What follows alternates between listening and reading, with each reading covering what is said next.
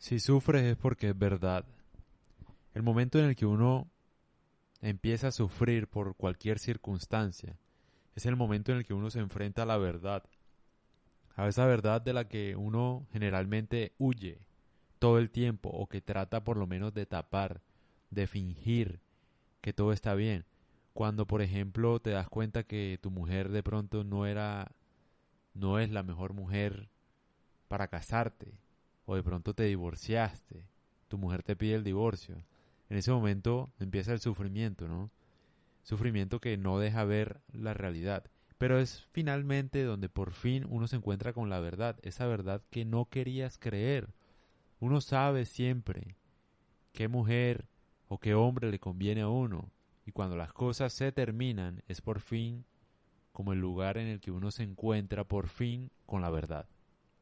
O sea, la verdad casi siempre está ligada a un periodo de sufrimiento. Cuando te va mal en un negocio que sabías que iba mal, o sea, que querías engañarte fingiendo que estaba todo bien, pero no lo estaba, y por fin la empresa quiebra, tú por fin te das cuenta que el negocio nunca estuvo bien y sufres. O sea, llega un momento en el que uno no puede huir de la verdad. No hay escapatoria, sea lo que sea, las decisiones que uno tome, el karma de la vida, cualquier cosa, cualquier cosa, o sea, puede ser cualquier ámbito, no sé, te echaron de tu trabajo, puede que lo hayas visto inesperado, pero en algún momento eso puede pasar, porque es que la empresa puede hacer un cambio, tú no eres indispensable, para nada. Tú nada más serías indispensable si la empresa es tuya. Y eso, la empresa tuya también puede quebrar. O sea, uno no tiene nada garantizado, eso es una verdad. Por lo tanto, uno no debería como que todo el tiempo estar ilusionado o pretender que uno tiene todo controlado. Porque eso es fingir y cuando llega el momento de la verdad es cuando llega el momento del sufrimiento.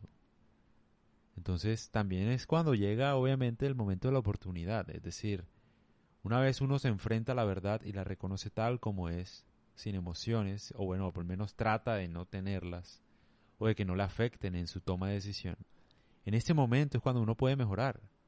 Cuando quiebras es cuando puedes mejorar. Cuando se acaba tu matrimonio es cuando puedes mejorar.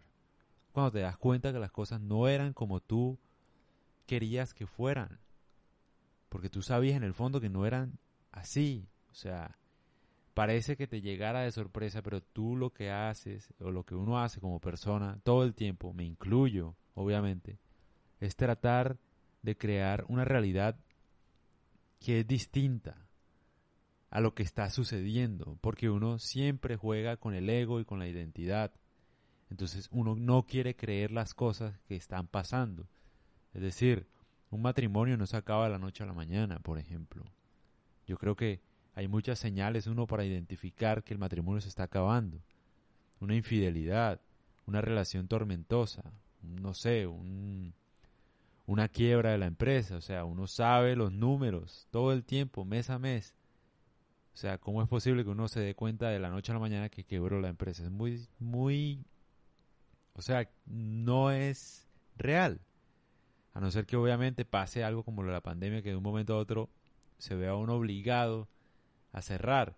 Pero incluso si uno tiene un negocio bueno, estable, con el tiempo, debería soportar la pandemia. Debería al menos soportarla.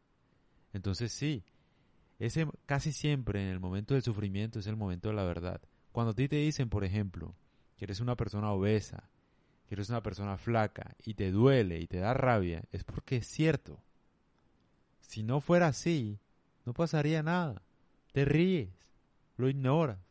O sea, si a mí me dicen, por ejemplo, que estoy gordo, hoy por hoy, no sé, o sea, no me da nada, o sea, ni me da risa, ni... porque no lo estoy.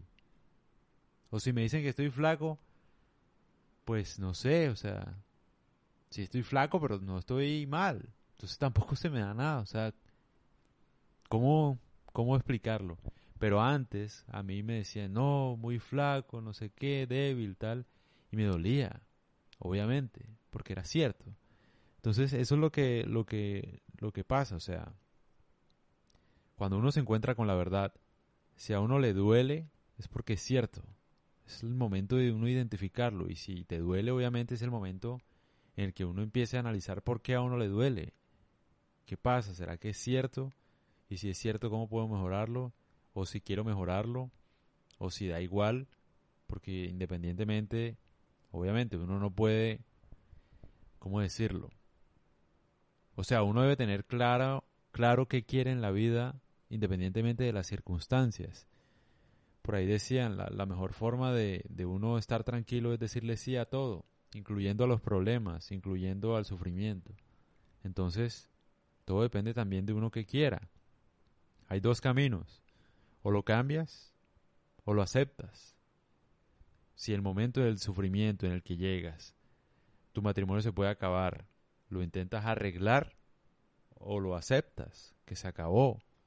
Ambas son una salida para evitar el sufrimiento, ambas. Si uno lo intenta, obviamente, puede que no resulte en nada, pero al menos lo intentaste y de alguna forma eso te da tranquilidad. O puede que no. Entonces, lo que quiero decir con esto es que cuando a uno le duele algo es porque es cierto. Casi siempre. De lo que sea que le pase, una crítica, lo que sea. Casi siempre, si te duele a ti, es porque es verdad.